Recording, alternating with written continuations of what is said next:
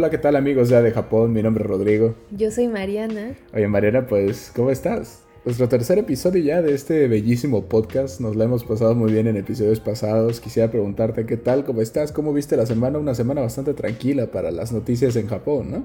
Sí, bastante bien. La verdad es que, pues para todos los que son amantes del japonés, eh, hoy les traemos nuevas noticias. ¿Tú qué tal? ¿Cómo has estado? Bien, fíjate que ahí con, con, mucho gusto de ver cómo se está comportando pues este, la interacción que tenemos ahí directamente en YouTube y también en Spotify y todas las redes que tienen el, el podcast. Mariana, no sé si sabías, pero estamos ahorita disponibles en varias, ¿cómo se llama esto? En varias plataformas. Estamos en Apple Podcast, creo que estamos en Google Podcast y también ya estamos Spotify. en... Ajá, en Spotify, así es. Entonces, pues muy, muy emocionados con el proyecto. Este es el tercer episodio apenas y con una pregunta que vamos a empezar. Pues, ¿qué te parece si comenzamos otra vez con las preguntas? Sí, creo sí, que... Sí, la verdad creo que esta sección de las preguntas me genera como, no sé, como que siento que es una, un gran momento para abrir, ya sea que ustedes también tengan varios y distintos puntos de vista, cosas que comentar, cosas que compartir, datos que mencionar. Y pues obviamente si tienen algún comentario o quieren que quieren mandar también sus propias respuestas, pueden mandarlas por cualquiera de las redes sociales. Sí, es como bien dices, un espacio donde tenemos pues esta conexión con el público que nos sigue. Entonces, pues vamos a empezar con la primera, que de hecho nos manda o no nos manda, les voy a ser muy sincero, esta la, discutimos en clase con uno de los estudiantes. Yo, eh, Johan, me parece que fuiste tú, un saludo. Y Johan nos preguntaba, oigan, una, una situación que él, que él quiere saber es si hacer negocios con los japoneses debe ser algo muy directo o sea, como dicen, pues vulgarmente, como decimos aquí en Latinoamérica, ir al grano. O si tiene que ser una situación, pues ya sabes, ¿no? De que fabricar la, la relación y, pues ya sabes, hacer amigos más que negocios. Mariana, aquí quisiera empezar preguntándote, ¿tú qué opinas eh, sobre los negocios en Latinoamérica o en el público hispanohablante en general? ¿Cómo crees que se llevan a cabo esto con la atención, pues ya sabes, de hacer una retrospectiva para poderlo comparar con lo que sabemos de los negocios en Japón. Entonces, ¿cómo, ¿cómo se llevan a cabo los negocios en Latinoamérica, Mariana? Pues la verdad aquí lo que siento es que por lo general en Latinoamérica cuando hablamos de negocios como que siempre está el... Mm, siento que hay dos formas, más que nada. Lo primero es, ah, es, es un amigo, es un conocido, puede ser un familiar y pues ahí obviamente está la relación de por medio, ¿no? Y lo segundo es cuando uno mismo va y toca la puerta o es buscado por alguna empresa o alguna clase de persona que necesite algún realizar alguna clase de negocio en donde primero está lo que es pues la cuestión laboral y ya después se puede llegar a trabajar pues quizás también una relación amistosa. Entonces creo que puede ser de estas dos formas. ¿Tú qué piensas? Pues sí, yo creo que también hay mucho esta parte de... Los amigos siempre son parte para hacer un buen negocio, ¿no? Sí. Yo creo que los latinoamericanos pensamos en esta parte de, bueno, pues es que conozco a alguien que hace tal cosa.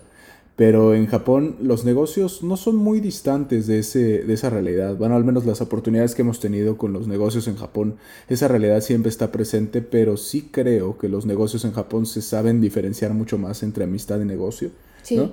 Porque aquí en, en, Latinoamérica se pierde un poquito, y en América en general creo que a veces se logra perder esa línea delgada que divide al negocio con, pues ya sabes, con la gente que aprecias. De hecho, por eso un buen un consejo que nos, nos ha llevado a la vida es evitar hacer negocios con familiares. De pronto se escucha esta realidad, ¿no? Pero en Japón, en Japón en, la verdad es que se, se logra dividir muy bien. Ahora, contestando a la pregunta, Mariana, Quisiera preguntarte si tú opinas que los negocios en Japón deben abordarse de manera directa, ya sabes, o sea, oye, quiero hacer negocios, no voy a invitarte a comer, no voy a platicar la idea, directamente vamos a hacer lo que vamos a hacer, o si crees que sí se deba crear una, pues una relación con esta otra persona, ¿no? Una relación incluso de llegar a ser, pues hasta amigos, ¿no? ¿Qué opinas tú en ese aspecto de la experiencia que tienes hasta ahora?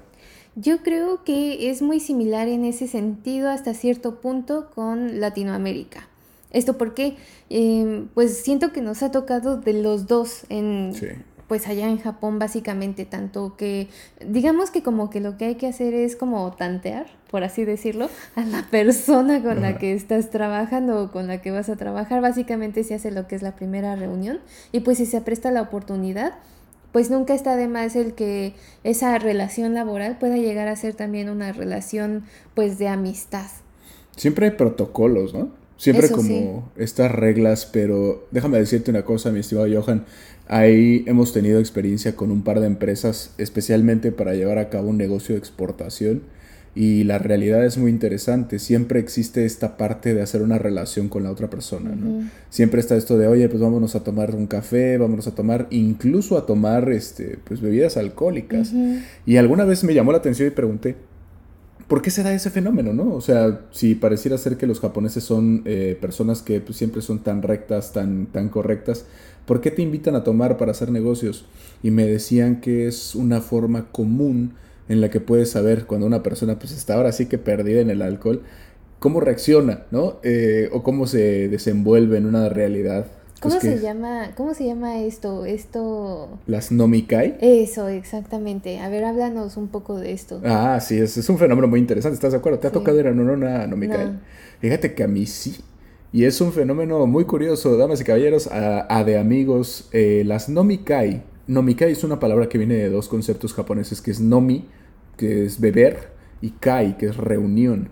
Entonces, literalmente es una reunión para beber es una reunión de generalmente de negocios en donde el jefe te invita o la jefa te invita a tomar, ¿no? Pero ahí es más cuando ya existe esto de la relación laboral, ¿no? Es cuando ya es algo pues más entre comillas tangible, cuando ya es algo que pues que ya se está trabajando, ¿no? Claro, pero a veces hay algunas relaciones, por ejemplo, que no están tan fortalecidas, que no llegan a Nomikai, sino llegan, por ejemplo, a un Tabekai, que es una reunión para ir a comer. O sea... Esa es a la que sí nos, bueno, que en lo particular sí me ha ¿Sí te ha tocado?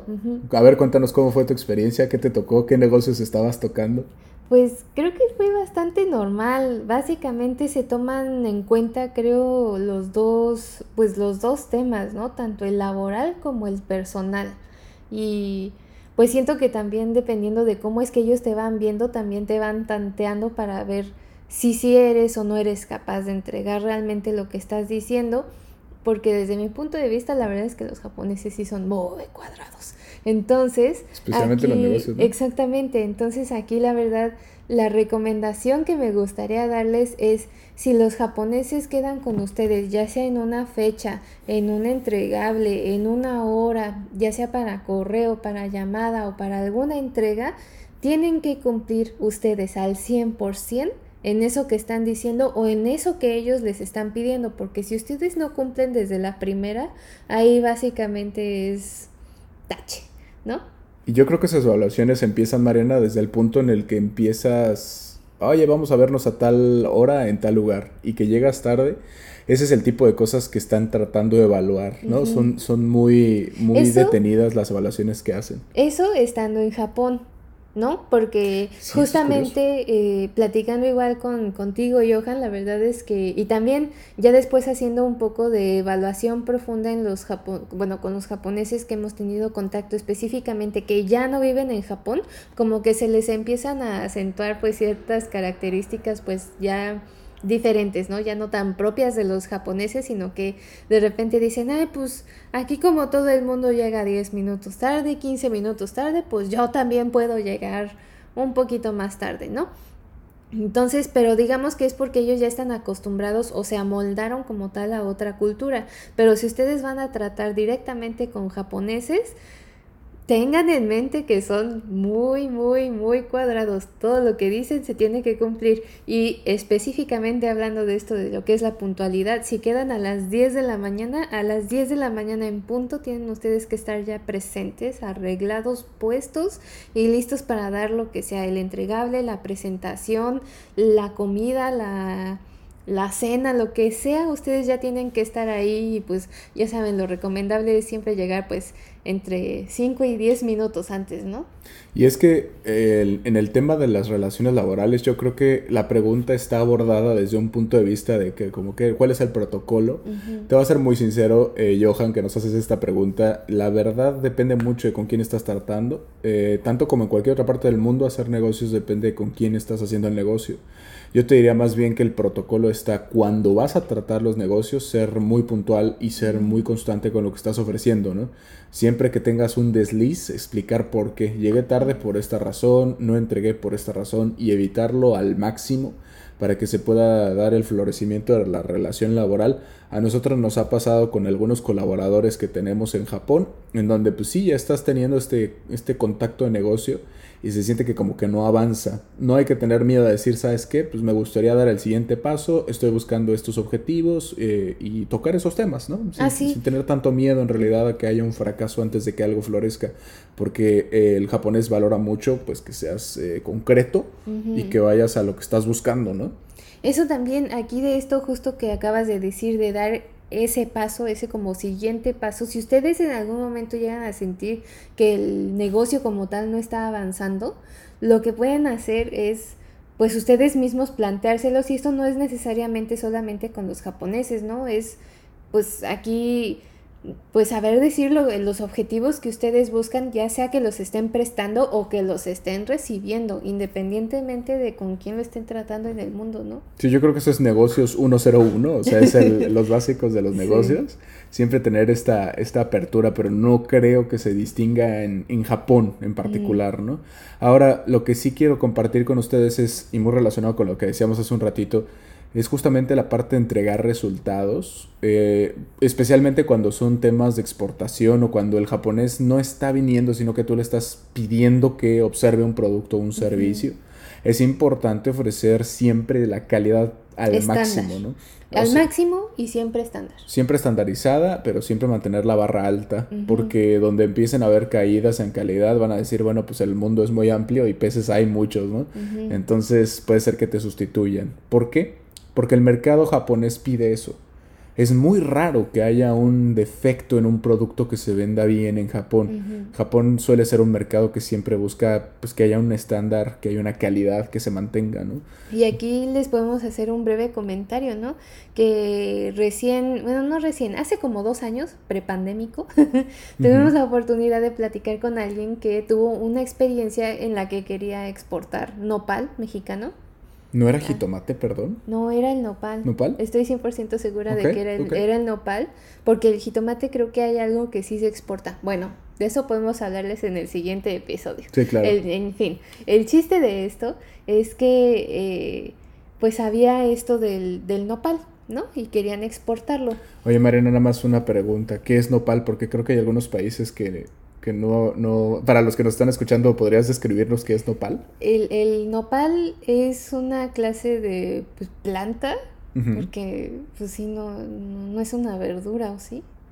No tengo idea, es como una especie de cactus. De hecho, en Japón le llaman cactus, nosotros en México le llamamos nopal pero yo me atrevería a decir que es como una especie de, de, cactácea alargada que tiene espinas. Entonces los japoneses como que conciben con dificultad el hecho de que nosotros consumamos esta planta, ¿no? Ajá.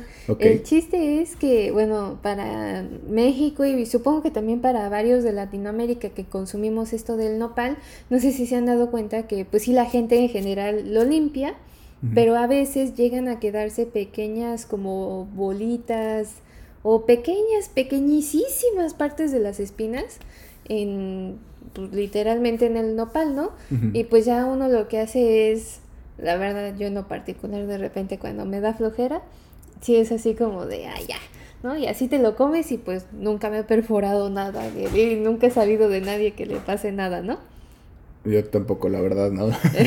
Entonces, el chiste de esto fue que hagan de cuenta que cuando ya estaban viendo el proceso de hacer esto, pues el japonés al parecer con el que estaban tratando era así de, oye, ¿por qué aquí como que este tiene un puntito y este por qué no? Y de repente este está perfectamente bien, está súper limpio, etcétera, ¿no?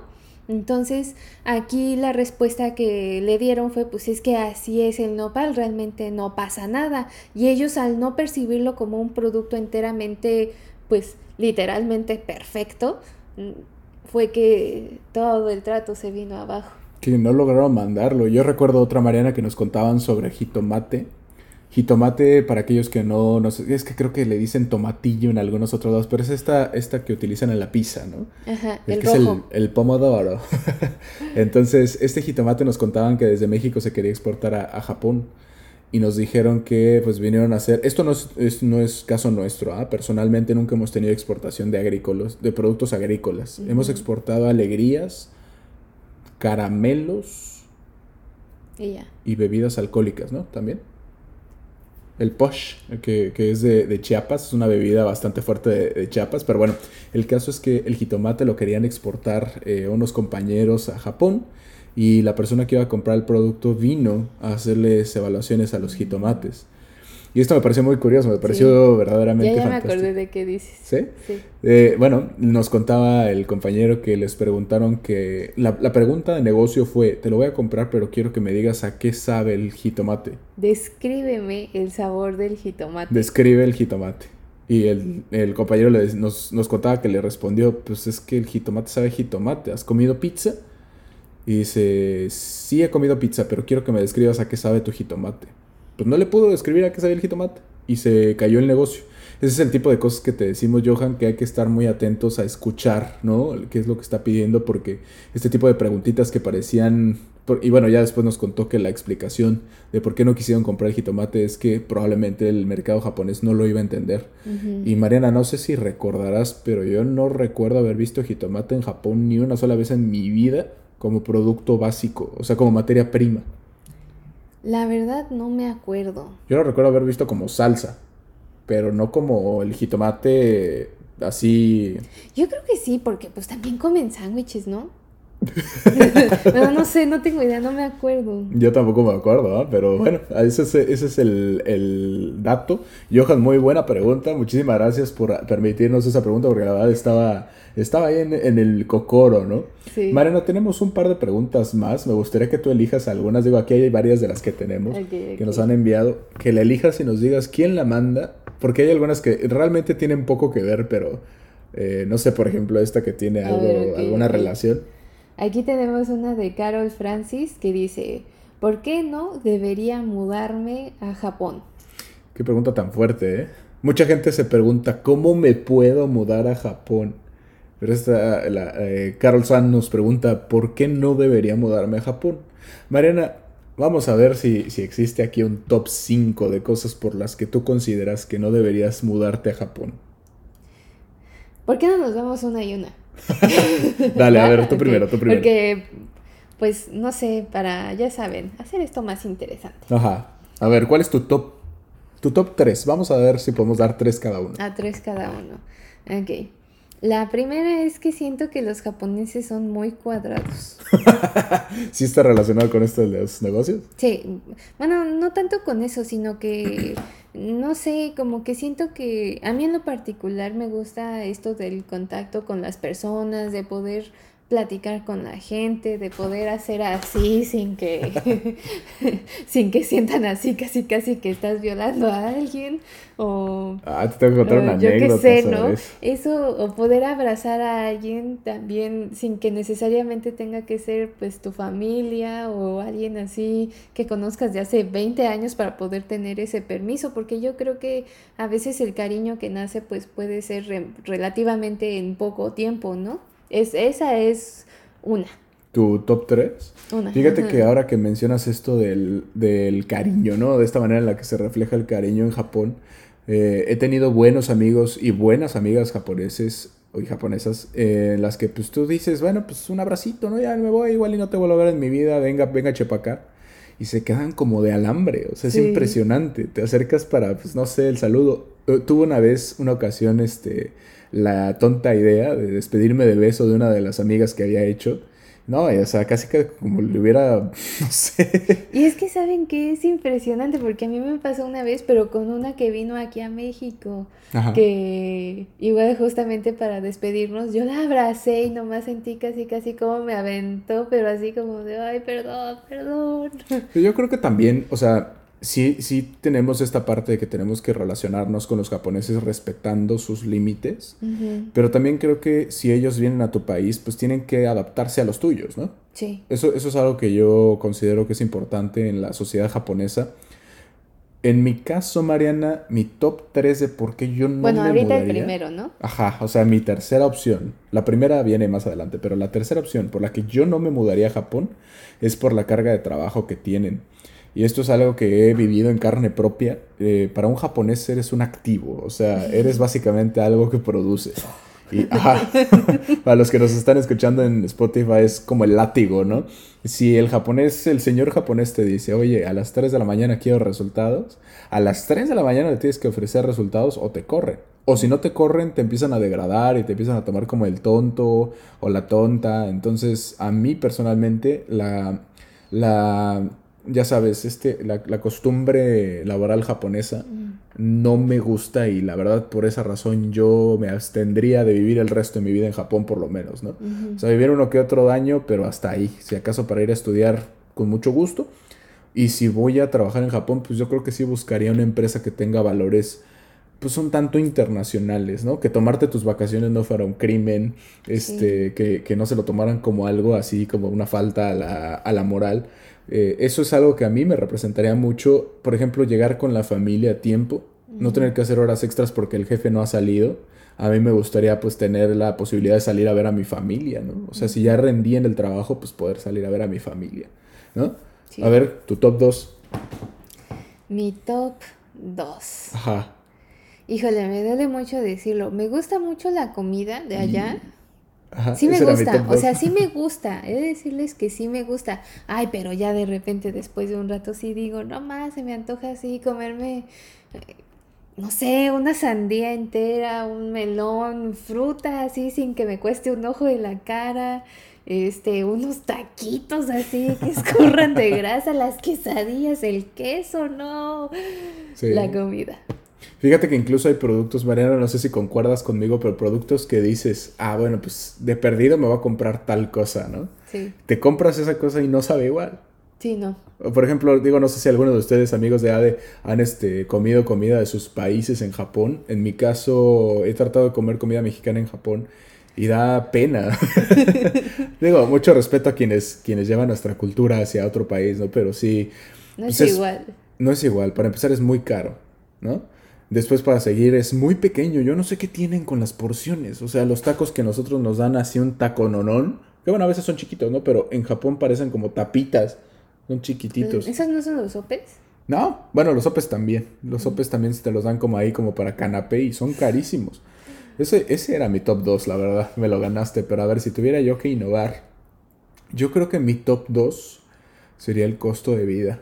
Mm, El costo de vida en Japón, eh, no solamente solo el costo, Mariana, sino lo que te ofrecen por el precio que pagas.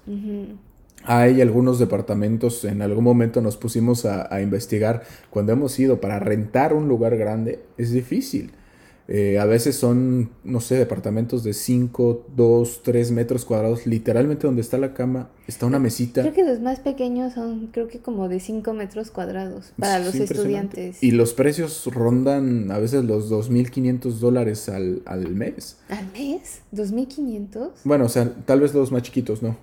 Y tal vez sí están alejados, ¿no? Pero sí es algo conveniente, incluso para una familia, por ejemplo. Ah, yo, porque yo había visto, hagan de cuenta como para una familia, hagan de cuenta como de tres, están como en 600 dólares, que son 12 mil pesos. Los Mm. más económicos. Discrepo, discrepo. Los más así alejaditos. ¿Tú los encontraste? Sí, Ah, ok, sí, o sea, sí te consta ese dato. sí.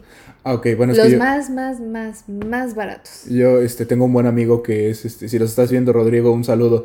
Yo tengo un buen amigo que vive en Japón y justamente eh, él me contaba, ¿no? Que estaban como en 2.000, 2.500 dólares las rentas. Entonces, eso yo creo que sería mi top 2, el costo de vida y que pues pagas por algo que probablemente sea muy pequeño o muy reducido, incluso que ni siquiera puedas tener un automóvil, ¿no? Sí. ¿Y De- cuál es- Porque dato curioso, mientras más grande el coche, más se pagan impuestos. Ah, sí, bueno, no sé si han visto estos coches este, chiquititos. Mariana, ¿te acuerdas quién nos contó esta anécdota? No. Bueno, una ocasión que veníamos de un vuelo de regreso nos encontramos con el... Fue muy gracioso porque se perdió una de las maletas que traíamos en el viaje. Ah, sí, cierto. Entonces, eh, pues empezó un japonés como a acercarnos, acercarse y acercarse y acercarse. Y llegó un punto donde pues ya llegó y nos dijo, ah, ustedes también se les este, perdió su maleta, ¿no? Sí. Sí, señor. Ah, qué gusto. Y nos empezó a platicar y nos decía, ah, pues yo trabajo aquí en México. En Honda en Honda. Y yo como, ah, muy bien, señor. ¿Y, cómo le va, no? Este, cuéntenos más. Ahí empezamos a hacer amistad. Y el señor nos decía, ah, sí, soy el director de ventas de Honda. Y yo como, wow. no más. Y él nos contaba que los coches son como chiquitos. No sé si has visto los coches, Mariana. Seguro que, bueno, o sea, tú sí, pero los amigos que nos escuchan, no sé si los habrán visto, son, son como más cortitos de la punta. Hagan de cuenta como un bochito, pero reducido. Ajá, le digo, los que lo están viendo en pantalla, pues lo están viendo, pero quienes no, haga exactamente como dice Mariana, la parte del motor, el cofre es más, más corta, más reducida. Y es que eso les permite ahorrar impuestos pagan menos impuestos los coches que son más pequeños y esto nos lo contó justamente el director de ventas de Latinoamérica de Honda. Entonces, muy interesante, cuanto menos, ¿no? Pero sí, efectivamente, tener coche y tener una casa que te permita tener coche no me parece económico. Ese sería mi top 2. ¿Cuál es tu top 2? No, mi, top 1. Mi, top 1, la verdad es que igual hay contacto con la familia o el contacto con las personas más cercanas, porque mm, en lo particular eso es algo que a mí como que sí me da el así. Este, no sé realmente cómo describirlo, pero saber que es un vuelo tan, tan largo, digo, ya sé que si pasara algo, pues igual iría o haría, movería cielo, mar y tierra, pues ya saben, para poder ayudar, ¿no? ¿Te refieres a la distancia que hay entre tu país de origen, donde está tu familia? Las dos. El, tanto a la distancia como al hecho de igual y decir, ah, pues igual y no los veo en tres años o en algo así porque o yo no pudiera ir o ellos no pudieran ir. Claro. Bueno, y, más ahorita, ¿no? Con el tema de la pandemia y las fronteras y demás está, está complicado, pero fuera del tiempo. Aunque he de decirles que igual y ya con esto de la tecnología, como que ese miedo sí como que se pierde un poco, pero siento que nunca es como el...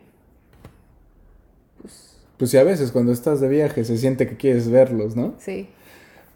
Pues esa es una razón bastante fuerte, pero fíjate que en mi caso, digo, tratando de idealizar, si me pudiera llevar a mi familia, pues mm. se quitaría ese miedo para mí. O sea, no me parece a mí un miedo que a mí, en mi caso, entiendo, entiendo lo que explicas, pero en mi caso no sería un top uno, porque no es intrínseco de Japón, es de cualquier país, ¿no?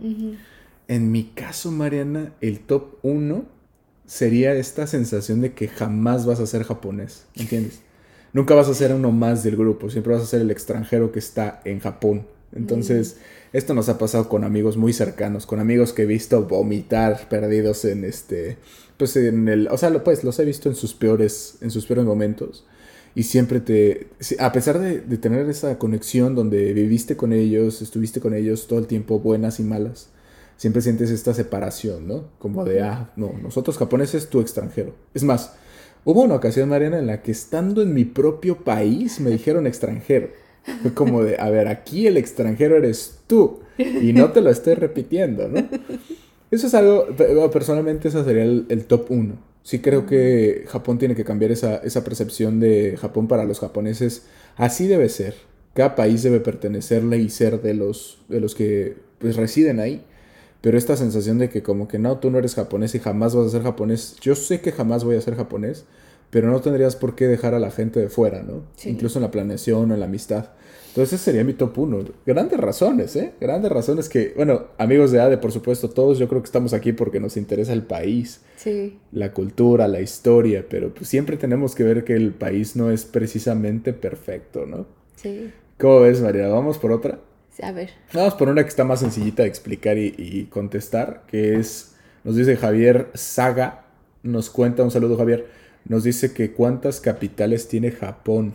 Ay, no me acuerdo, creo que 40 y, 40 y algo, ¿no? Capitales, capitales. Ah, ¿por prefectura? Las prefecturas no tienen capital, ¿o sí? Pues no es aquí como en los estados. Tengo la sensación de que no. La verdad no sé. Eh, bueno, de hecho no, me parece que no. Estoy casi muy seguro porque el nombre de la capital, un saludo, este, nos lo manda Javier. Javier, muchas gracias por tu pregunta. La capital de, Japón es Tokio. ¿no? Y listo, se acabó. ¿Por qué lo sé? Bueno, porque Tokio en japonés se escribe con dos caracteres que es este y capital. O sea, es la capital del este. Ahora, esto no es cierto si lo vemos desde el punto de vista histórico. Correcto. Sí, no. A ver, ¿te acuerdas de alguna otra de las capitales que ha tenido Japón a lo largo de su historia? Esto a, lo que se refiere Rodrigo es que a lo largo de la historia, igual y como en algunos otros países, incluyendo México, la capital, es decir, donde se centran los poderes políticos, por así decirlo, ha ido cambiando de, lugar a lo largo de la historia y ha, ha, habido varias. En Japón han sido, de las tres más representativas que me acuerdo, han sido Kioto, Osaka y Nara. Y si me preguntaras cuál otra, no tengo idea.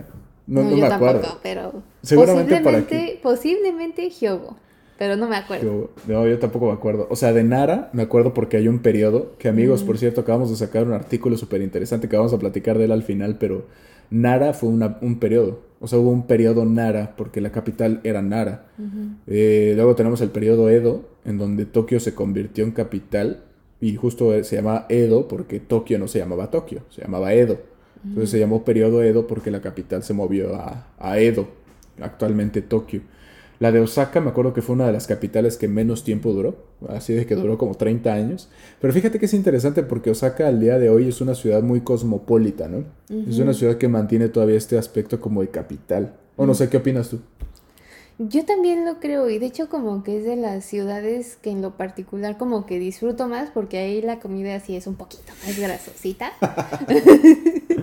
y también porque la gente siento que es como más más como el estilo de los latinos, platican más, son más abiertos. ¿Te acuerdas de la anécdota del, del tren? A ver, cuéntanos la anécdota del tren. Esa es una, es una historia muy agradable. Sí, es que hagan de cuenta que por lo general cuando, igual como bien dice Rodrigo, cuando los japoneses, sobre todo los que son más viejitos o como más, pues más japoneses, como que sí le hacen muy el fuchi a los, a los extranjeros. En fin, este, en, en Osaka eh, lo que pasó fue que veníamos, creo que íbamos de camino a Kioto, íbamos de regreso a Kioto un día por la noche, que justo habíamos ido a visitar Universal Studios, pero había ahí un grupo de jóvenes, de muchachas y muchachos, que como que se nos quedaban viendo en específico al grupo con el que íbamos, y era así como de, ¿y estos qué no? O sea, digo, no creo que nos quieran asaltar, digo, sería muy diferente en otro país, ¿no? Que aparte se veían como buenas personas, o sea, eran jovencillos así, pues ya sabes. Se, este se venían riendo, como que nos venían haciendo gestos, pero ya saben, de esas veces que uno siente así la mirada y es así de, pues, ¿qué querrán, no? Y total, se terminaron acercando para pedir plática con varios de los integrantes del grupo para poder practicar su inglés. Sí, muy curioso. Hubo otra anécdota, Mariana, que yo creí justo que era la que ibas a contar pues ya estás acostumbrado. Los trenes en Japón, a diferencia del metro y los trenes en muchas partes del mundo, en Japón es un punto como que no puedes hablar para no molestar a alguien. Es como una biblioteca. Y entonces no, no, puedes ni llamar por teléfono. Algunas personas dicen que ni siquiera puedes ir escuchando música, no puedes ver videos. Sí, pero sí se puede hablar por teléfono porque hay vagones, hay partes, es, eh, bueno, dependiendo de los trenes o del tipo de transporte, hay zonas específicas para hablar por teléfono para que tú te pares de tu asiento, camines ya sea para atrás o para adelante, dependiendo de dónde estás, para llamar, por, hacer tu llamada. Pero Mariana, no me dejarás mentir, está prohibido hablar por teléfono en los, en los metros. Bueno, sí. De hecho, aquí en pantalla te estoy dejando un letrero que dice, por favor, no hables por teléfono. ¿No te acuerdas que hay unos letreros que dice que no haga ruido? Entonces, eso, eso es, es, importante destacarlo porque es raro. O sea, cuando llegas a Japón y quieres hablar por teléfono, se siente raro como te ven. Pues porque en teoría no deberías hacerlo, ¿no? Por, por, pues por amabilidad, para no molestar a las personas que están a tu alrededor, ¿cierto? Bueno, pues ya estás acostumbrado a eso. Entonces en Japón, pues vas sin hacer ruido, guardas un poquito más de silencio, no hablas por teléfono, etcétera, ¿no? Y pum, que en una de esas en el tren de Osaka, pues nos subimos por primera vez en la noche, hora pico, un ruidero. Ah, sí. Una cantidad de gente hablando por teléfono. O sea, como que rompió mucho este esquema que traíamos hasta ese momento. Hasta una de las personas que iba con nosotros la abordaron que porque ella era famosa y que qué ah, padre, que por favor fírmame aquí. Obviamente no, yo creo que la confundieron, ¿no? Sí, yo también creo que la confundieron. Porque fue así de, oye, ¿qué tienes canal de YouTube o qué? Cuenta, ¿no? Y fue así de, no, yo creo que me confundieron, pero pues de todas formas les firmé. sí. Entonces, efectivamente, Osaka es un lugar como muy cosmopolita. Creo yo que es un lugar del que Japón puede aprender mucho porque tiene una conexión muy fácil. De hecho, por ahí platicamos, creo, en uno de los episodios pasados, que la mayoría de los comediantes de Japón vienen de Osaka, ¿no? Mm. Entonces, Osaka es un gran lugar. Por ejemplo, en los alrededores también nos tocó una ocasión en donde unos niños estaban platicando entre ellos. Este, y, cuando vas a un pueblo, por lo general los niños no entienden que el extranjero hable japonés. Es difícil para ellos, ¿no? Entre ellos estaban diciendo que, que, que de dónde vendríamos, ¿no? Estaban diciendo, ¿dónde vendrán? Y llevamos la bandera de México, nosotros somos de México. Entonces llevamos la bandera de México y empezaron a decir, esa bandera suena como que está en Europa. este, y había uno de ellos que era portugués, pero hablaba perfectamente japonés. Yo creo que era pues inmigrante, ¿no? Que habían llegado a Japón hace mucho tiempo y, él ya hablaba muy bien japonés. Decía, no, no, no, esa bandera no está en Europa. y ya les contestamos, no, pues es de México. Y fue muy curioso porque hicimos una relación muy, muy amistosa con ellos, de esta región de Osaka, que se llama Kansai, ¿no? Kansai ya se cuenta que es como... ¿Cómo, lo definirías el Kansai? como el sur de Japón, bueno, una región al sur. Sureste. Sureste Japón, ok, entonces eh, Kansai pues está, eh, ahí está Osaka, ahí está Kyoto, Hyogo. Mm, puede que Nara, un cachito de Nara. Un cachito de Nara, Kobe, Kobe está en Hyogo. Hiroshima. No estoy seguro si Hiroshima pertenece a... a Kansai, no sé. A Kansai. Bueno, pero el caso es que son personas muy amistosas, ¿no? Y efectivamente, a pesar de no pertenecer a la capital, pues tienen esta, esta parte de desarrollo que yo creo que a Tokio le falta mucho. ¿No? Porque Tokio es muy frío, todo es muy frío en Tokio. Es muy frío y todo es rápido, rápido, rápido. Como la comida, ¿no? A ver, elígete una última. A ver, veamos, ¿cuál es una, una pregunta última? Por ahí abajo hay una que tiene que ver con la mm. cultura laboral. amigos, estas preguntas las pueden enviar en lo que Mariana... ¿Ya encontraste una? Ya. ¿Me permite hacer un pequeño comentario? Sí, sí. Amigos, para los que quieran que estas sus preguntas aparezcan aquí, por favor mándenloslas por cualquier medio de contacto. Puede ser aquí en los este, comentarios del video si quieres. Nos los puedes mandar por privado por Facebook. En Facebook estamos como ad.jp.mx o nos puedes buscar como ad Japón de Japón en cualquier red social, ahí aparecemos. Entonces por ahí nos las puedes mandar. Mariana, ahora sí que tenemos ya la pregunta, cuéntame. A ver, aquí tenemos por qué algunos clubes en Japón colocan letreros que dicen no extranjeros. y nos la manda Agnes. Agnes, un saludo a Agnes. Ay Mariana, pregunta, ¿esto, ¿esto es cierto o es falso? Es cierto, la verdad es que yo no lo creía hasta que lo vi pero viene en japonés y también viene en inglés. Es así de, oh, y luego para hacerlo más amable te ponen un Pikachu sonriendo. bueno, esa, esa sí me acuerdo, esa fue así como, ah, fue el primero que vi. El Pikachu sonriendo, tienes toda la razón, es como de, no extranjeros, jiji, ¿no? Sí. ¿Por qué no aceptan extranjeros, Mariana? ¿Cuál es la razón para que existan estos letreros? Eh, pues miren, la verdad es que me parece que es por dos razones.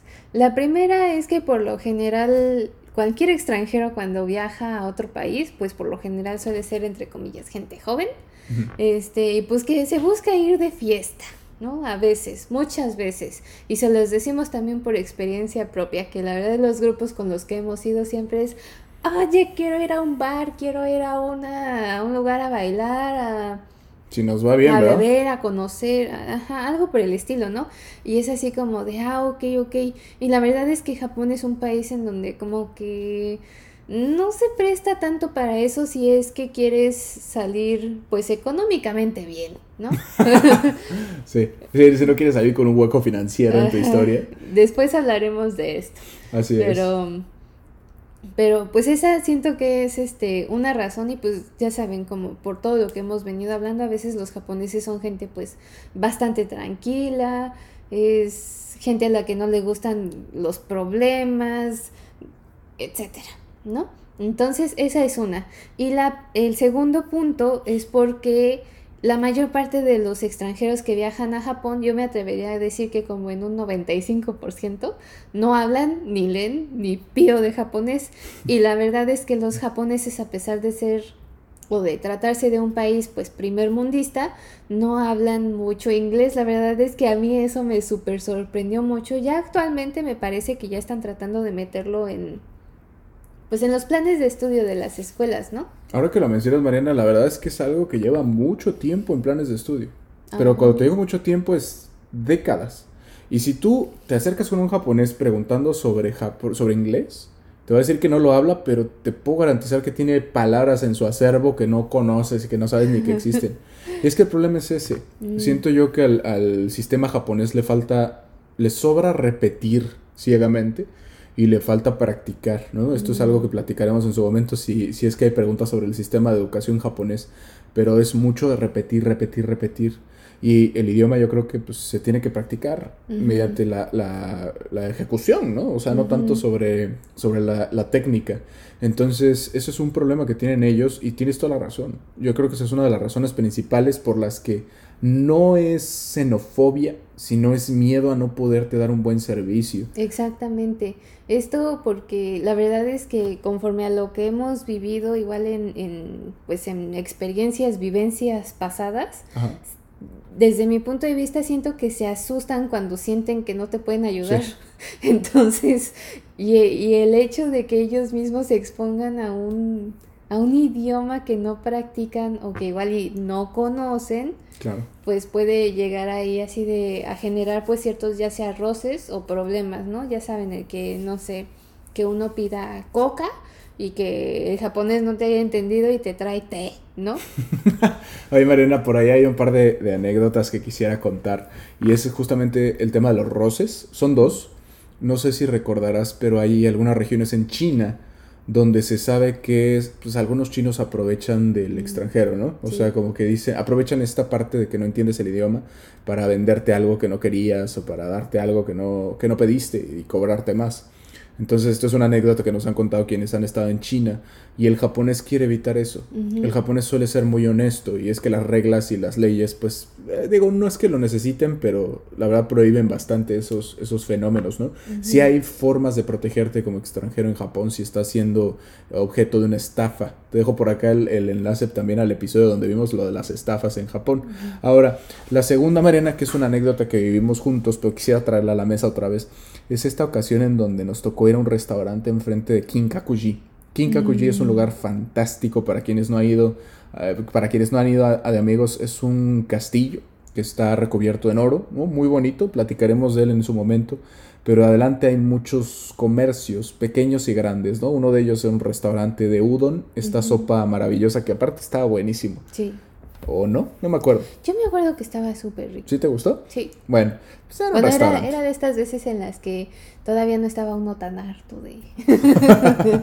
no, es que no es que estés harto, yo creo que más bien es la repetición, ¿no? Todo termina por mm. hartarte si es uno tras otro, tras otro, tras otro. Incluso tu platillo favorito, imagínate que tuvieras que comerlo el resto de tu vida. Yo creo que te cansas, ¿no? No lo sé. ¿No? No, no sé. Yo sí pudiera igual y alimentarme de tacos. Siempre. Híjole, si fuera el mismo taco, de la misma taquería. Ah, el mismo taco, bueno, quién sabe. Yo creo que sí termina por cansar, pero, bueno. ¿Pero así tacos? Ajá. No. El caso es que fuimos a un restaurante de udon y enfrente de nosotros había una mesa con portugueses. y me llamó mucho. ¿Vale? ¿No eran peruanos? No, eran portugueses. Me, me, acuerdo mucho porque estaban hablando entre ellos, ¿no? Este, y nosotros, pues ahí Ahí sí me dio mucha pena porque estábamos criticándolos. Oye, ya viste que pidieron tal y tal y tal. Bueno, pues llega un punto donde el mesero se acerca a darles la cuenta y les dijeron que no les, que no les iban a pagar, ¿no? Las señoras, eran tres señoras, dijeron no vamos a pagar esta cuenta. Y el japonés no entendía. El japonesito pues nada más decía, es, tanto dinero. Hasta con la calculadora el señor así como de, es tanto más tanto, tanto. Y casi casi que les enseñaba los platos. Usted pidió este, le hacía así, y le sumaba, así y le sumaba, ¿no? Y la señora no, estaba duro y dale que no quería pagar que porque ella no había pedido una bebida. Yo vi cuando pidió su bebida, ¿no?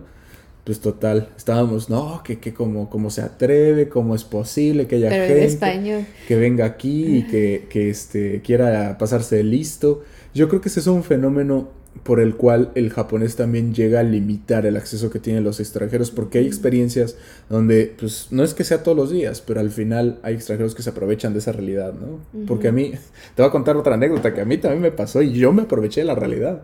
una vez, Mariana, que fui a comer a McDonald's. Fui con un amigo, pero hay algunos McDonald's, amigos, que no tienen mesas. Entonces tienes que comer, compras el producto en el restaurante y sales y comes en la calle, literal, o te lo llevas a tu casa o a tu hotel. Pues aquí su servidor y amigo ¿verdad? no me quería ir al hotel, no me quería ir a la casa. Comimos ahí rápidamente. Y la basura, ya nos habían cerrado el McDonald's, junto había un Starbucks y en el Starbucks tiré la basura. Era una japonesita enojadísima. ¿Esta basura es de aquí? ¿Usted comió en Starbucks? Y yo así como de, oh, perdón, no hablo japonés. Le estaba entendiendo perfectamente y usé la carta del extranjero perdido. Porque me dio miedo, fue así uy, no voy a ser que me saque la basura y ahora que le hago a la basura y se enoje, ¿no? La verdad es que, ¿qué es lo peor que puede pasar? O sea, la verdad, ¿qué hubiera pasado? Me da la basura y me voy a buscar otro bote. Pero me dio miedo, así, sí entra en pánico. Y, bueno, aquí meterles también como dato curioso que en Japón es muy raro, muy raro también, aquí para que para que tengan en cuenta eso, es raro ver botes de basura públicos, a excepción de donde hay restaurantes y en las estaciones de metro.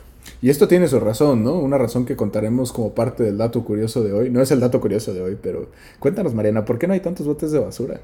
Pues como tal me parece que las que los empezaron justamente a quitar porque no recuerdo bien en qué año fue este, pero hubo una clase como de atentado pequeño en Japón, en donde metieron una pequeña bomba, pues en un bote y pues ya saben, como no se ve bien lo que hay adentro, pues está explotó.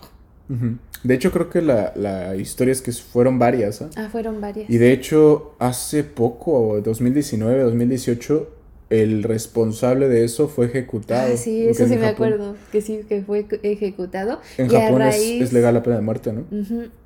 Pero ya después de mucho tiempo de investigación. No es así como de, ah, este, culpable. Tú y, ahora.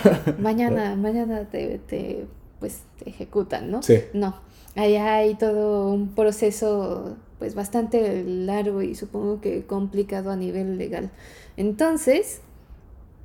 Los botes de basura por este esa razón desaparecieron. Ah, sí, por esa razón desaparecieron y aparte lo que hicieron es que todos los botes de basura que hay, por lo general, en las zonas entre comillas que son más públicas, es decir, que no son entre comillas de nadie, específicamente hablando de los que son, de los que hay en los metros o en las estaciones de trenes, todo esto, son transparentes. O tienen por lo menos una ventanita, ¿no? Ajá, tienen ventanas chiquitas, aparte para que no puedas meter pues una gran cantidad o sea, si tú quieres, por ejemplo, como en Latinoamérica, sacar la bolsa de basura de tu casa para tirarla al bote de, la esquina, no. No, no se puede. Entonces tienen ventanas chiquitas, e inclusive a veces del tamaño de una botella, así de ese tamaño son las más grandes para tirar pues cosas pequeñas. Sí, es curioso, entonces pues ahí tengo un punto a favor, ¿no? y sí apliqué la de sumimase, ¿no? Fue horrible, sí fue como de perdóname señor porque he pecado, ¿no? Pero sí, efectivamente, es yo creo que una de las razones por las cuales no quieren que metan, este, o que no haya extranjeros. Hay algunos restaurantes, ya yo creo para terminar, si es que no tienes nada más que agregar, Mariana, hay restaurantes que te dicen que sí puedes entrar si alguien habla japonés. Mm. Y de hecho nos ha pasado ya en varias visitas, no sé si si te acuerdas, en visitas a, pues hemos ido a, fábricas de cerveza, de que me acuerde. Me acuerdo también que hubo una que hicimos a una fábrica cerámica, Mariana, en donde nos preguntan antes de entrar quién habla japonés. De los kimonos también. En la de los kimonos, ¿no? ¿Quién es el que habla japonés? ¿Quién es la que habla japonés? Siempre te preguntan esto. Y si no hablas japonés, la visita es, pues, oh, pues pásese a ver qué, qué, qué entiende. A ver qué cacha pero obviamente pues no lo vale, ¿no? Entonces, Eh, a pesar de que sí está esta parte, imagínate que llega alguien hablando finlandés a tu país. Es como, bueno, eh, ¿qué hacemos? O sea, sí te dejo entrar, pero por lo menos una interacción mínima, ¿no? Sí. Que yo creo que ha limitado mucho, pero también explica mucho el problema que existe de comunicación, ¿no? Bueno, Mariana, pues esas son nuestras ja preguntas. Muchas gracias a quienes nos mandaron preguntas esta ah, semana. preguntas. No, ja preguntas. ¿Ah, sí? ¿Ja preguntas? Vamos a ponerle ADEJA preguntas. sí, ¿no? Son preguntas hechas a ADE, pero son sobre Japón, entonces son ADEJA preguntas. Vámonos ahora con las noticias, Marina, que la verdad esta semana estuvo candente en el sentido de que gracias a Dios ya no hay tanta cosa tan bélica, ¿verdad? Sí hay un par de cosillas ahí bélicas, pero para salirnos de ese entorno vamos a platicar un poco de algunas cosas cómicas, graciosas, chistosas. Te voy a dar la primera, Mariana, porque me encantó. Ah, que tiene que ver justo con yo creo que el vandalismo que se puede llegar a dar en Japón. Cuéntanos, Mariana. Aquí tenemos como primera noticia publicada el primero de febrero, o sea, hace, hace tres días, este, que nos dice que uno de los vandalismos, pues... Que se ha reportado en este año, ¿no? Que, pues sí, que se han reportado en este año y más importantes que ha habido en Japón, es que se ha reportado que eh, se han robado, aquí les digo, espérenme. 108 kilos. 108 kilos de fresas. Ese ha sido el gran crimen cometido en Japón, específicamente en la prefectura de Ay, perdón, Tochigi. De Tochigi, o sea, este año el crimen más criminal ha sido que se han este, reportado un registro de, robo de fresas. Ahora, también hay crímenes, por supuesto, digo, mucha gente pregunta, porque esa era otra de las preguntas que ya no salió, pero bueno, haciendo alusión, preguntaban si Japón es un país tan perfecto como parece. Yo creo que no hay país perfecto, ¿no? O sea, todos los países tienen problemas porque somos gente, o sea, personas normales. Entonces, por supuesto que hay robos a mano armada, por supuesto que hay este, incluso, si quieres, asesinatos. Pero este año es uno de los robos de mayor cantidad o mayor impacto que se han registrado en Japón, ¿no? ¿Qué piensas de eso, Mariana? Pues miren, en lo particular yo siento que lo que es eh, el nivel de seguridad en este país es, es altísimo la seguridad. Realmente vandalismos, pues como tal se sabe de que se roban los paraguas o se roban las bicicletas, que es como la cosa del diario, ¿no? Porque allá la verdad es que lo que es la policía, pues se hace bien su trabajo. Oye Mariana, pero ¿por qué, por qué sería que las fresas son un objeto de deseo para un ladrón? Ah, estábamos viendo que este, son objeto de deseo. Pues justamente, número uno, porque la fruta en Japón, para quienes no lo sepan, es carísima. Así, carísima, ¿a qué nos referimos con esto? Eh, no lo sé, no sé en cuánto está el kilo de fresa, pero... Yo tampoco. Un melón, un melón, así, la pieza de melón. Este, anda, hagan de cuenta, creo que como en 40 dólares. Sí, 40 dólares aproximadamente. Y puede estar más caro, ¿ah? Me ha tocado verlo en 30 mil yenes, que son 300 dólares. Y los que se subastan cada año se venden en millones de dólares, de, ah, de yenes. De yenes, millones de yenes. Cada año, a inicio de año, se hace una subasta de los melones más perfectos que, que se, que se hacen, básicamente. o el primer melón, ¿no? de la temporada. Y estos cuestan millones de yenes, que me parece que hace tres años, en el 2018-2019, rompió récord porque era una cosa así de ah, más de 100 mil dólares por unos, melones. Que por lo general son decenas de miles de dólares en cuanto salen estos melones. Entonces yo creo que por eso pues está como objeto de deseo el hecho de robar fruta, porque pues se puede vender muy bien. La pregunta es, ¿a quién se lo vas a vender? Pero aparte, ¿por qué la fresa? La fresa la verdad es que es súper difícil de... Pues a mí en lo particular se me hace una, una fruta muy difícil como de cuidar, de mantener, que se bien, perder. que no se aplaste, que se vea bonita, que no mm. le salgan, pues yo qué sé, gusanos hongo. Sí, la verdad es que sí, no, no le encuentro una razón así muy justificable. ¿Por qué fresas? ¿Por qué no melones? ¿O por qué no, no sé, wasabi o... qué sé yo, ¿no? Sandías. Sandías, así es.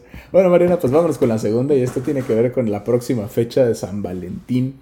Eh, un poquito de contexto, San Valentín en Japón no es como en, Latinoamérica ni en América en general. O sea, San Valentín tiene la particularidad de que solo las mujeres dan regalo a los hombres. De hecho, en TikTok tenemos un video grabado por María. Un saludo María, muchas gracias por ese video.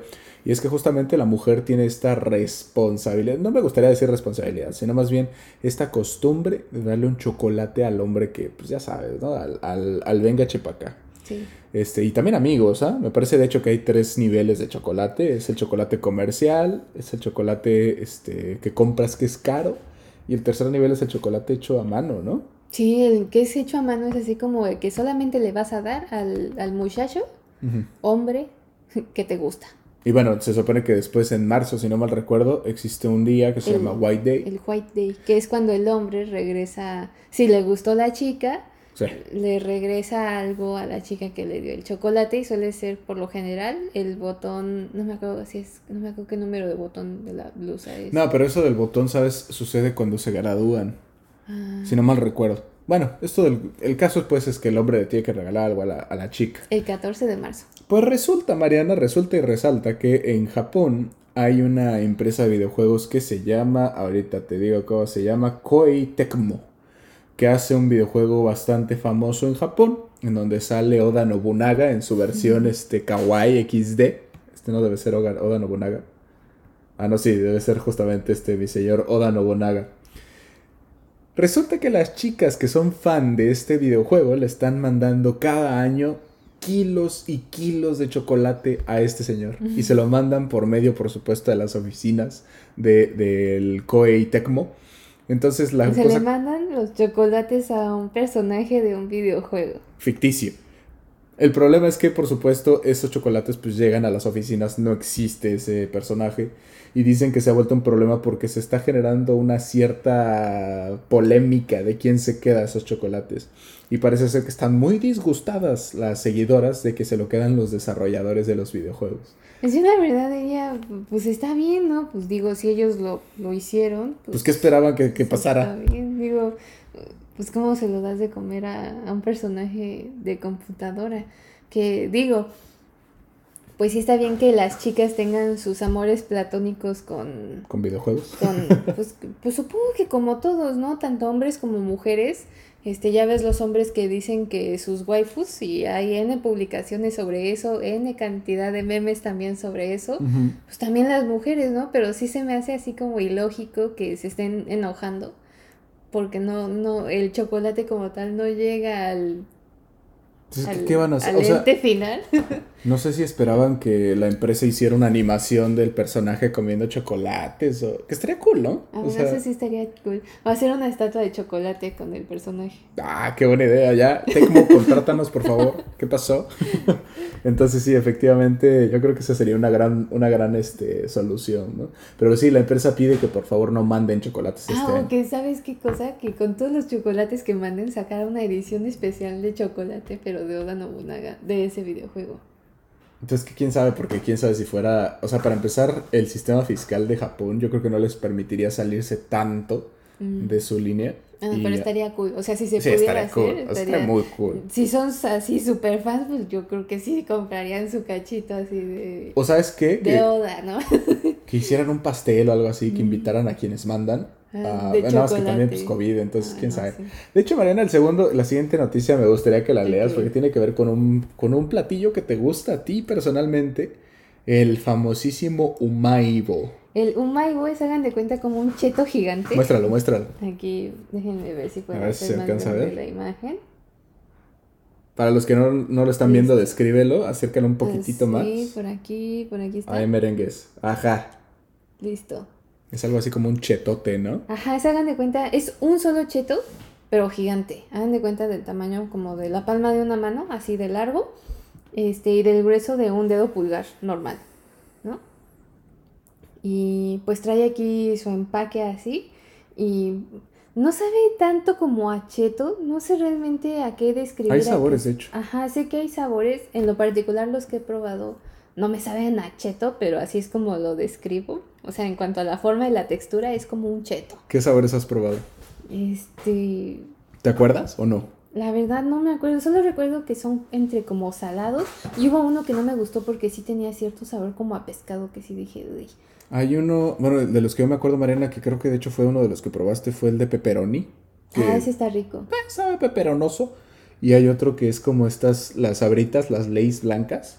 ¿Te acuerdas? Que son como de crema y especias. Ah, ese, ese creo que ha sido el que más me ha gustado. Está rico, o sea, sí saben buenos. La verdad es que es un, pues es un, una botana bastante, con, no mucho contenido nutrimental, ¿no? Sí. Ah, bueno, de cuenta es como fritanguería, pero nomás es una pieza. Pues cuéntanos qué pasa con, esta, con este producto, Mariana. Pues lo que pasa es que va a incrementar su precio después de 47 años de producirse va a subir de precio de 10 yenes eh, a 12 yenes. Es ridículo la cantidad, pero la noticia no es esa. Bueno, la noticia es que la empresa que eh, se encarga de la producción de este, este cheto gigante conocido como Umaibo eh, pidió disculpas por incrementar el precio de su producto.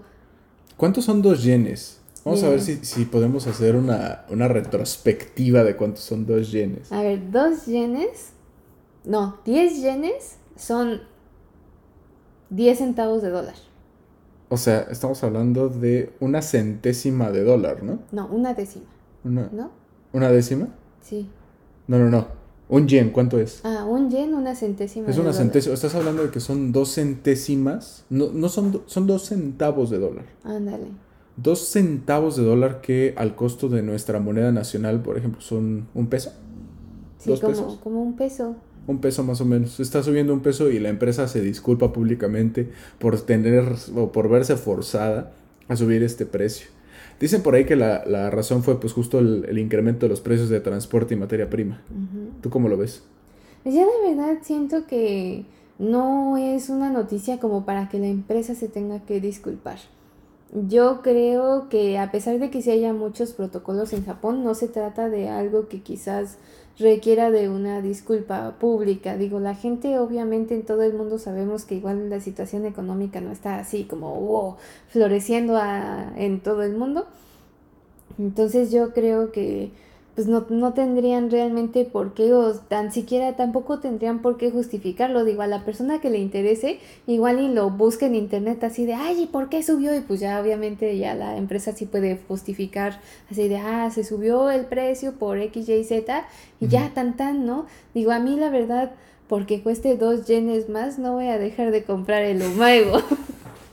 No, o sea, yo tampoco si lo puedo volver a comprar. Pero sabes qué, Marina, yo creo que tiene mucho que ver con este episodio de hacer negocios con japoneses. Porque esto es algo que probablemente a ti y a mí como extranjeros no nos hace ningún sentido. Pero en el entorno japonés hace todo el sentido del mundo. Sí. Hacer esto de, pedir una disculpa para evitar problemas, para, pues, para mostrar el aprecio que, la gente ha tenido por tanto tiempo a este producto. Pero también se me hace algo como pero yo, sí considero que es un requisito que, el mercado japonés recibe con gusto. Bueno, eso sí. Hubo una ocasión, Marina, esto es una, pequeña anécdota que quiero contar antes de contar la última historia del día de hoy, bueno, la última, la última noticia. Eh, hubo una ocasión en donde estaba aprendiendo japonés y mi profesora nos enseñó, o la sensei que en ese momento nos estaba enseñando, nos enseñó una estructura que al breve se traducía como puede que no te guste, pero te traje un regalo. Esa era la, la traducción, ¿no? Y nos decía que eso era lo más ridículo del japonés. Nos decía, esto es necesario, pero no entiendo por qué existe. Y yo tengo, yo, yo creo que entiendo por qué existe. Es un protocolo. Entonces la profesora nos decía, no entiendo por qué existe, porque decía, bueno, pues en México es, ojalá que te guste, ¿no? O en Latinoamérica, te traje esto, ojalá que te guste. En Japón se ve de otra forma, es como, yo sé que no te va a gustar, pero aún así hice el esfuerzo por traértelo, ¿no? Mm. Para no presuponer. Entonces yo, me imagino que tiene mucho que ver con esto de, la humildad, del honor y demás, ¿no? Mm. Y es algo que yo considero puede llegar a ser incluso un, un requisito social japonés, ¿no? Sí. ¿No crees? Pues sí. Pues Mariana, terminamos este maravilloso viaje por las noticias japonesas de esta semana, platicando un poquito de que eh, recientemente se ha liberado el mapa. El mapa no solo el mapa, sino el pronóstico de florecimiento de los cerezos en Japón.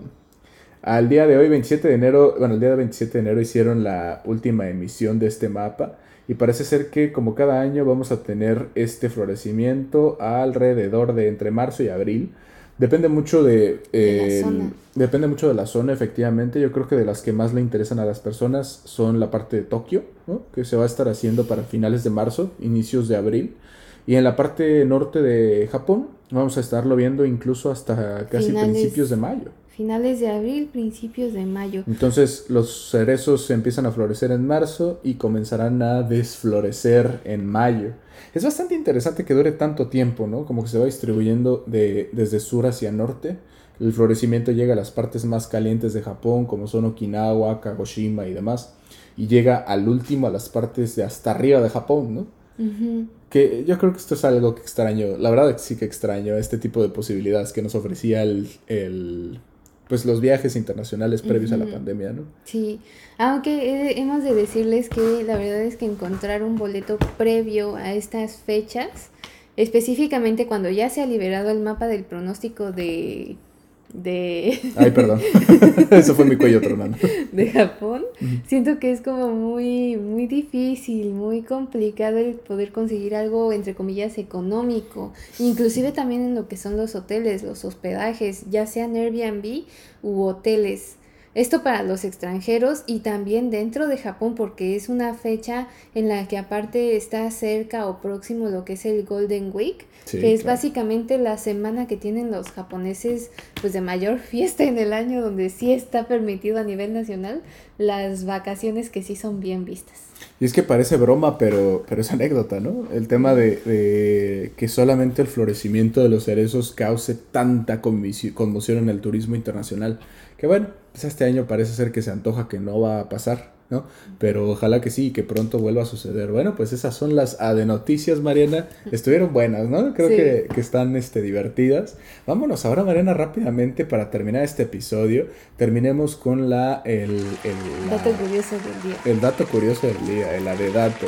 El adedato y también el, la de... Eh, el artículo. Eso, el artículo. Mariana, hoy nos traes un adedato curioso sobre las geishas. Por favor, cuéntanos. Ah, bueno, aquí no sé si ustedes lo sabían o si se han fijado, pero por lo general las geishas y las maiko, las maiko son este como aprendices de geisha, ¿no? Literal. Este eh, utilizan unos adornos en su cabello que se llaman kanzashi con Z en la parte del medio, kanzashi. Y como tal son este eh, pues un tipo de adorno que hagan de cuenta que se empezó este utilizando, estaba leyendo que se empezó a utilizar para ahuyentar a los malos espíritus y a los demonios. Es algo que me parece muy interesante y cuando se empezó a usar como que toda la población eh, pues de mujeres lo utilizaban en su cabello y empezaron a hacerlos de distintos tipos, con flores, de repente con algunas cosas de metal e inclusive se empezaron a hacer con caparazones de tortuga. ¿Qué piensas de esto? Pues mira, yo, yo te lo creo completamente. Dato curioso del día adicional es que las geisha, al día de hoy las, las conocemos como estas mujeres, ¿no? Pero eh, ya hemos platicado en el, en el mural, en el mural, ¿eh? en el muro de Facebook, que por cierto los invito a que nos visiten y nos sigan. Hemos platicado que las geishas originalmente eran hombres, ¿no? Mm. Y estaba reservado exclusivamente para los hombres. Entonces te puedo creer perfectamente esto porque las geishas, además de tener esta parte artística, tienen una responsabilidad, si lo podemos ver de esa manera, que es eh, hacer que prevalezca, exactamente, que prevalezcan los principios culturales del sintoísmo. Entonces está muy relacionado con esta parte, hay mucho mucha simbología alrededor de cómo se visten y cómo se ven, y yo te puedo creer perfectamente que esos que se llaman kanzashi, dices. Kanzashi. son estos, es un broche para el cabello.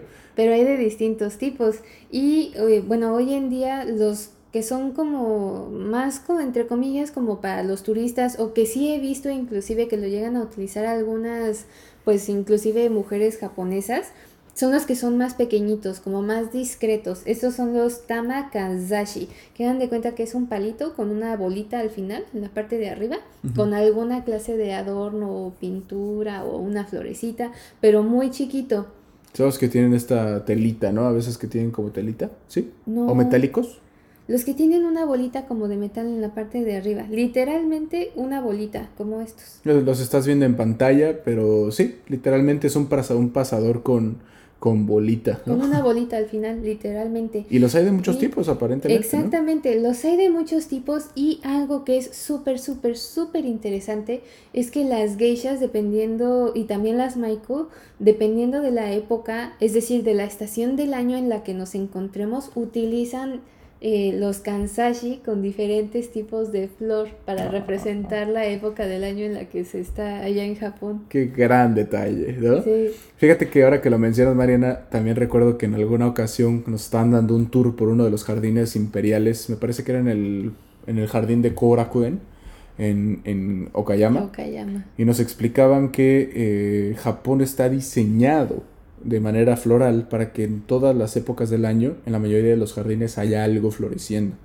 Entonces hay flores que florecen en verano, flores que florecen en invierno, o que hay colores distintos en otoño, en invierno, ¿no? Y eso a mí me parece muy interesante y quizás concuerda con estas tradiciones de vestimenta, ¿no? Es un gran ave, dato curioso. Ah, y hablando también de esto, más a de, de datos curiosos, es que también si son fans de la famosísima y emblemática serie eh, Demon Slayer o Kimetsu no Yaiba, como sea que la conozcan, la glicinia, que es justamente el tipo de flor que vemos en esta pues en esta serie también florece cercano a la época del, de las sakuras. Que es justo la flor morada que estamos viendo en pantalla. Que es curioso porque tengo entendido que es venenosa tengo la sensación de que es venenosa. Pero sí, y hay un jardín de glicinia muy bonito en la parte de Nara, creo, ¿no? Si no me recuerdo. No recuerdo, pero te vamos a compartir el nombre. Bueno, ahí se los compartimos. Y Mariana, en el tema de, bueno, gran dato curioso, ¿eh? un A de dato curioso que vale la pena guardar en el Cocoro. Finalizamos con nuestro artículo, damas y caballeros, de amigos, esta semana en el artículo de ADE Hicimos varios, uno de ellos que la verdad fue uno de los que más me gustó fue el artículo sobre la cultura japonesa. Hicimos un repaso sobre la cultura japonesa y tocamos un poquito la parte de la historia. Yo no sabía, Mariana, y esto es parte de los datos curiosos, que Japón registra datos de civilización para más o menos el año 15.000 antes de Cristo. O sea, es una civilización que ha estado ahí por lo menos, por lo menos por 17.000 años, ¿no? Eh, y es muy interesante porque el desarrollo desde los 15.000 a.C. ya tenía ciertas expresiones artísticas, eh, incluso expresiones de religión, ¿no? El desarrollo de lo que es la religión originaria de Japón, el sintoísmo, que es una religión politeísta, es una religión que pues venera a los dioses de las entidades naturales. Tenemos a la diosa del sol, eh, la famosísima Amaterasu. Amaterasu. Tenemos al dios del mar, que creo es Susano. Susano el dios de la luna, Izanagi, si no me recuerdo. No, ah, no, me acuerdo. Izanagi es el padre de eh, Susano y Amaterasu, pero no me acuerdo de qué era. Tenemos también, por ejemplo, el dios ah, del sake. Inari, ¿no? Justamente tenemos a la diosa de la, de la misericordia o de la Pero esa creo que está más relacionado con el budismo. Budismo. Y es justo algo que quería tocar, ¿no? O sea, también en la parte de la historia, en el artículo se narra cómo se conectaron el sintoísmo, que es la religión tradicional japonesa, con el budismo que venía de la India y lograron hacer cosas muy interesantes, ¿no? Incluso lograron hacer dioses basados en el budismo y el budismo se acopló muy bien al sintoísmo, a diferencia de lo que pasó en Latinoamérica, por ejemplo, que llegaron a arrasar con la cultura. Bueno, suena muy feo esa parte, ¿no? Este, pero llegaron a, sobreponer, colonizar. colonizar en la parte de la evangelización, ¿no? La religión llegó a sobreponerse sobre la religión previa. En Japón no sucedió esto y yo creo que incluso la parte de evangelización pudo evitar esa colección de, ya sabes, culturas, esta parte de unión entre la parte de Asia. Y no lo logró porque pues efectivamente cuando llegaron a colonizar los españoles a Japón, les dijeron patitas para afuera porque los corrieron, ¿no? Incluso los persiguieron. Aquí dato curioso, Japón es uno de los pocos países en todo el mundo, o no sé si el único, la verdad no lo recuerdo, que jamás en toda su historia, o por lo menos no se tiene ningún registro de que haya sido eh, pues invadido o pues colonizado en, en, su totalidad. Entonces es un país que es riquísimo aparte en historia y en cultura. Sí, no, entonces el artículo está súper interesante, les recomendamos que vayan a verlo, por supuesto se los dejamos en la descripción de este video. Y con eso terminamos el episodio número 3, el episodio del día de hoy. Mariana, muchas gracias por un episodio muy interesante, un poco más largo. Amigos, no queremos olvidar o no queremos pasar esta oportunidad para pedirles que nos dejen un like, que nos comenten, que nos compartan. Esto nos ayuda mucho, ¿no? Si de pronto, este, bueno, al día de hoy tenemos 250 suscriptores en YouTube, lo hemos tenido medio descuidado. Pero YouTube, este, esperemos que con esto podamos hacerlo crecer un poco más. Si nos pudieran ayudar a hacer una compartida, el clip, ¿no? Este, cualquier, cualquier interacción que nos quieran dejar o simplemente su like, su suscripción, nos ayuda mucho para seguir creciendo el proyecto, ¿no crees? Sí, y por supuesto, pues comentarios, este, ya sean positivos, pues también negativos, todo, toda crítica es constructiva. Y por supuesto también, este, de cualquier cosa que quieran que toquemos en este video, podcast. Eso quiere decir que el día de hoy se nos acaba el episodio. Te agradecemos mucho tu participación y nos vemos el próximo episodio, la próxima semana. Ya, matané. ¿Qué otros que te cosas hay? Hasta luego, cuídense. Muchas gracias.